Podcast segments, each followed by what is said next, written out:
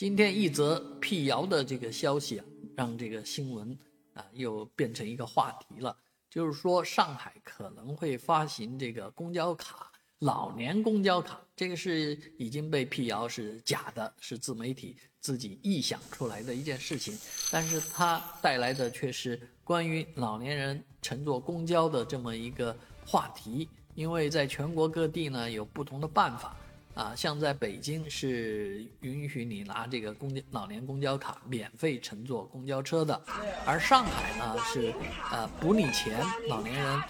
呃，用的是通常的这个公交公交卡啊，你自己往里面充值也可以，是吧？这个网上，呃，或者不用也可以。但是六十五岁以上分不同年龄层次呢，是有不同的补贴的啊。这个据说。我也不知道这是真的假的，说是一百岁以上的老人，每个月有六百块钱的这个呃公交卡的补贴呢。啊，那我我我不知道啊，这个话就是就是说是呃网上看来的啊，但是呢，确实好多地方呢有老年公交卡啊，嗯嗯，那个上了公交车就听到不停的喊尊敬老人，或者说老年卡啊，邦当邦当邦当，都是老年卡老年卡老年卡老年卡。哎，这反映了现在公交的一个现实，很多这个高峰时间啊，老年人去跟年轻人抢公交车，因为确实啊，他你上班的时候也是他出来玩的时候啊，啊，所以这个导致很多矛盾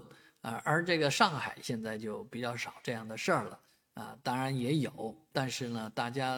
就不会把你当老年看了。所以有北京的一个人说，这个老年卡实际上。还得看你的身体情况，你身体好你能用，你身体不好，连下个楼出个门都很困难，你怎么会去用那个老年卡呢？所以到底是上海的政策好呢，还是北京的政策好？您可以在我的视频下方留言说一说，发表一下您的观点。